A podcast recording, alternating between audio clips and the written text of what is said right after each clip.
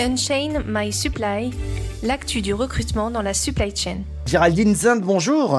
Bonjour Michel. Euh, vous êtes consultante chez Fed Supply à Aix-en-Provence et on va s'intéresser aujourd'hui au profil dans le secteur euh, transport logistique. Difficulté à trouver d'ailleurs ces profils dans le marché actuel. on va s'intéresser, si vous le voulez bien, tout d'abord au secteur du transport lui-même. Alors tout d'abord, le secteur des transports connaît des transformations afin de s'adapter à l'e-commerce, à l'internationalisation des échanges, aux nouveaux modes de consommation ou encore aux contraintes environnementales. Il est l'un des secteurs les plus variés, dynamiques et créateurs d'emplois pour des métiers passionnants. Alors très bien, mais euh, quel type de, de métier trouvons-nous dans le transport? Alors le secteur du transport et de la logistique, c'est plus de 60 métiers accessibles du CAP au bac plus 6 qui recrutent.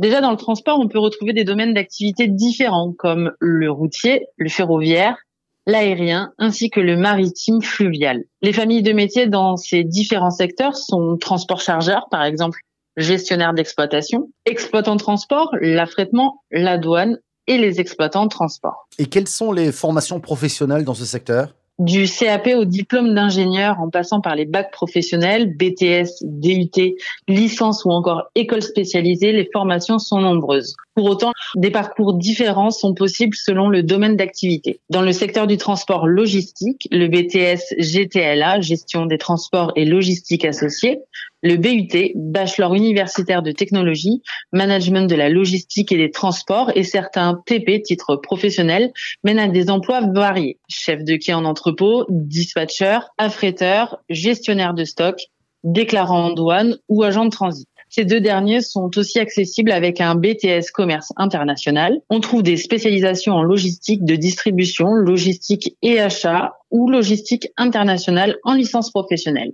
Le management supply chain est proposé en master, en école de commerce ou d'ingénieur. Plusieurs écoles sont affiliées à la branche professionnelle.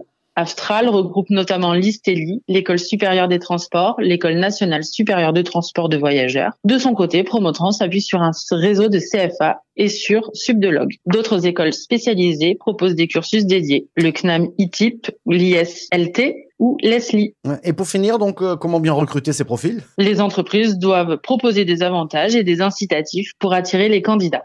Les avantages peuvent inclure des horaires flexibles, des avantages sociaux, des vacances supplémentaires, des primes, etc. Depuis la crise Covid, il est vrai que la qualité de vie au travail prime sur les prérequis des candidats aujourd'hui. Nous sommes sur un marché tendu de candidats et les moyens à mettre en œuvre pour attirer ce type de profil sont divers. Maintenant, les entreprises sont armées pour développer les nouveaux outils de communication et travailler leur image de marque. Elles doivent faire connaître leur entreprise, travailler sur leur marque employeur et attirer des candidats via des nouveaux modes de communication. Merci beaucoup pour toutes ces précisions. Merci Michel. Unchain My Supply, l'actu du recrutement dans la supply chain. Suivez le cabinet de recrutement Fed Supply sur nos réseaux sociaux et consultez nos dernières offres d'emploi sur notre site dédié.